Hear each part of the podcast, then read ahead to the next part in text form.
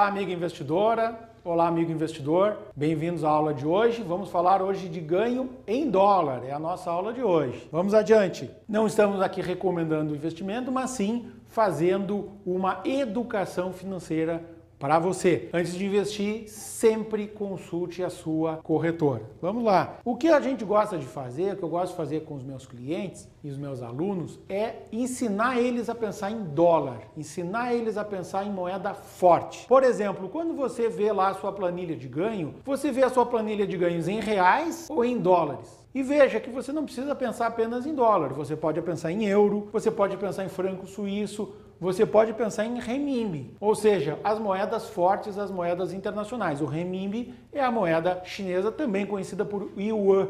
Né? Os dois nomes estão corretos, tá? E aí, quando você faz seus investimentos, você faz essa comparação real versus dólar? Então, muitas vezes a pessoa diz assim para mim, o investidor diz, olha Celso, eu estou ganhando aqui 10%, 20%. E aí eu faço uma outra pergunta para ela, digo assim, olha, por acaso esse ganho é em reais ou em dólar?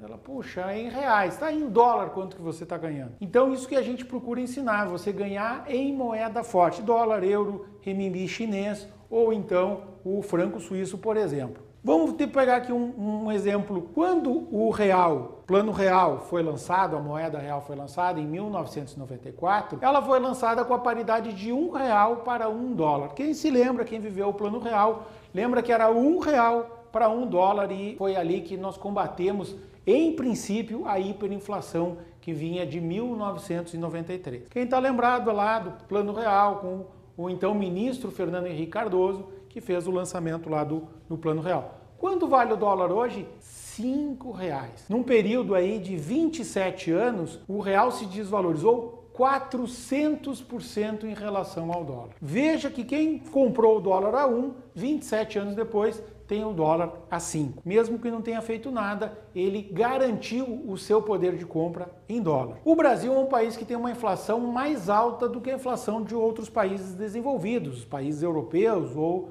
dos Estados Unidos. Com isso é normal, é comum que o real a longo prazo sempre se desvalorize frente ao dólar, frente ao euro, frente ao franco suíço. Isso é normal, tá? Ou frente ao renminbi chinês. A nossa moeda se desvaloriza ano após ano em relação a essas moedas. É claro que, eventualmente, um ano, um mês, uma semana, o real pode se valorizar, mas não no longuíssimo prazo, um período de 5 anos, 10 anos, isso não acontece porque a nossa economia é mais frágil e a nossa moeda também é considerada uma moeda frágil em relação a outras moedas, tá? Então a tendência é o real ir se desvalorizando em relação às moedas fortes no longo prazo. Você quer saber mais como pensar fazer o seu ganho em dólar? Assista os cursos da Pudvel Educação e Investimento na plataforma Hotmart. Siga-nos nas redes sociais e assista às nossas videoaulas no canal YouTube. E bons investimentos para você!